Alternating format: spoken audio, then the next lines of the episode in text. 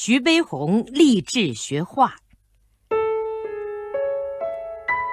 一九一九年春天，年轻的画师徐悲鸿考取了巴黎高等美术学校，后来又向法国著名的绘画大师达仰学画。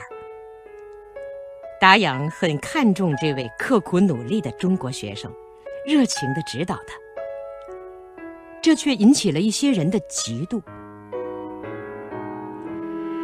天，一个外国学生很不礼貌地冲着徐悲鸿说：“徐先生，我知道达仰很看重你，但你别以为进了达仰的门就能当画家。你们中国人就是到天堂去深造，也成不了才。”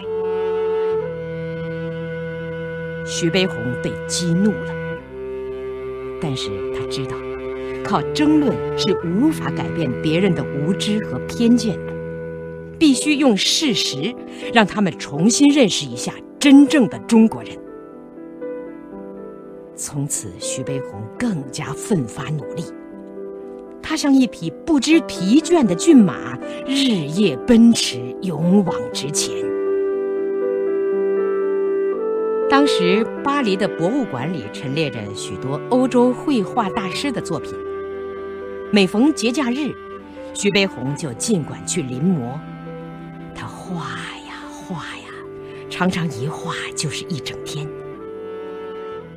经过潜心临摹，徐悲鸿的画技有了很大的提高。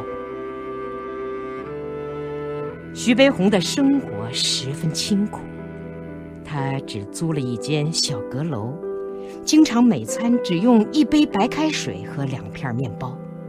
为的是省下钱来购买绘画用品。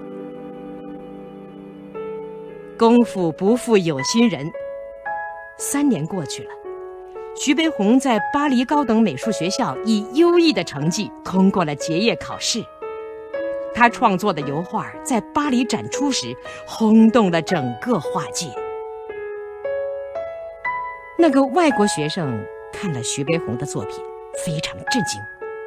他找到徐悲鸿，鞠了一躬，说：“我承认，中国人是很有才能的。